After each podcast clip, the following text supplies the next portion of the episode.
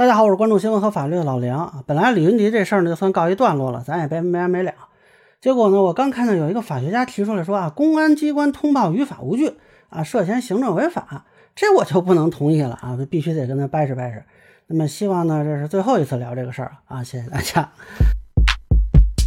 这个法学家呢叫韩旭啊，据说是四川大学法学院教授。那他提出了《遍查治安处罚法》，无一处规定公安机关实施行政处罚有权向社会进行通报。然后呢，还引用各种关于人格权的法律规范啊，来质疑公安机关的通报行为。啊，我觉得这就非常可笑啊！这说明这个韩教授压根儿就没弄清楚这个事儿是怎么回事儿啊。公安机关并不是最开始泄露李云迪嫖娼信息的一方。那么实际上呢，这个事儿查公开资料都能看得到的。最开始是李云迪参加的综艺节目《披荆斩棘的哥哥》出了问题，他的一些镜头呢是被处理了，那么就引发了对他的猜测啊。那当时呢就已经有传闻说他被警方给带走了，直接把李云迪镜头推上了微博热搜啊。大家如果现在去微博看，还能看到很多之前的讨论，都是在警方发布通报以前就有的。那么这个时候其实就已经形成了涉警的舆情。啊，就是李云迪被拘留，这个是涉及警务的公共话题啊。警方的通报呢，其实是回应了公众的关切和舆情，所以当时新浪新闻发布的标题是“求锤得锤”啊。我觉得这位韩教授是不是先搞清楚什么叫求锤啊？这个 究竟是谁在求这个锤啊？这个不用我说，大家心里也很清楚。所以呢，这个事儿就怎么说呢？就是李云迪嫖娼被拘，那警方肯定要通知他家属，可能因此经纪人也就知道了。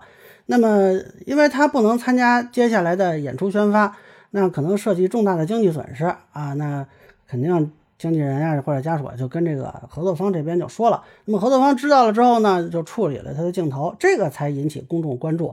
那么公众关注之后啊，才是说啊，由于过于的关注这个热度啊，或者有一些谣言吧，那么警方发布了一个通报。至于说他一开始被警方带走的消息是。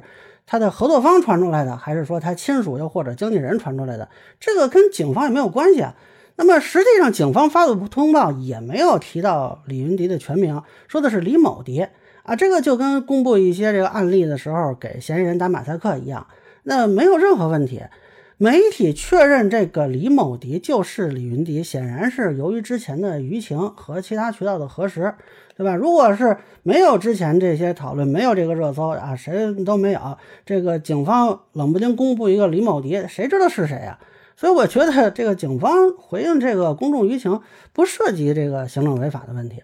实际上呢，在二零一六年，公安部就提出要求各级公安机关高度重视涉警舆情，积极回应社会关切。嗯，而且呢，我想个人看法啊。如果说是普通公民被行政处罚，确实没有必要在舆论场公布。但是像李云迪这样的公众人物，他承担社会责任并影响公众利益，那么他受到行政处罚，就算不向媒体公开，也应该通报这个行业协会啊以及相关方。那么这样也可以避免说有些人隐瞒自己的违法行为，造成更大的损失。嗯，以上呢，这就是我对李云迪案是否应该通报的一个分析吧。个人浅见难免疏略，欢迎不同意见小伙伴在评论区和弹幕里给我留言。您可以登录腾讯视频搜索“老梁不郁闷”，关注我，我会继续分享更多关于新闻和法律的观点。谢谢大家。您可以关注我的账号“老梁不郁闷”，我会继续分享更多关于新闻和法律的观点。谢谢大家。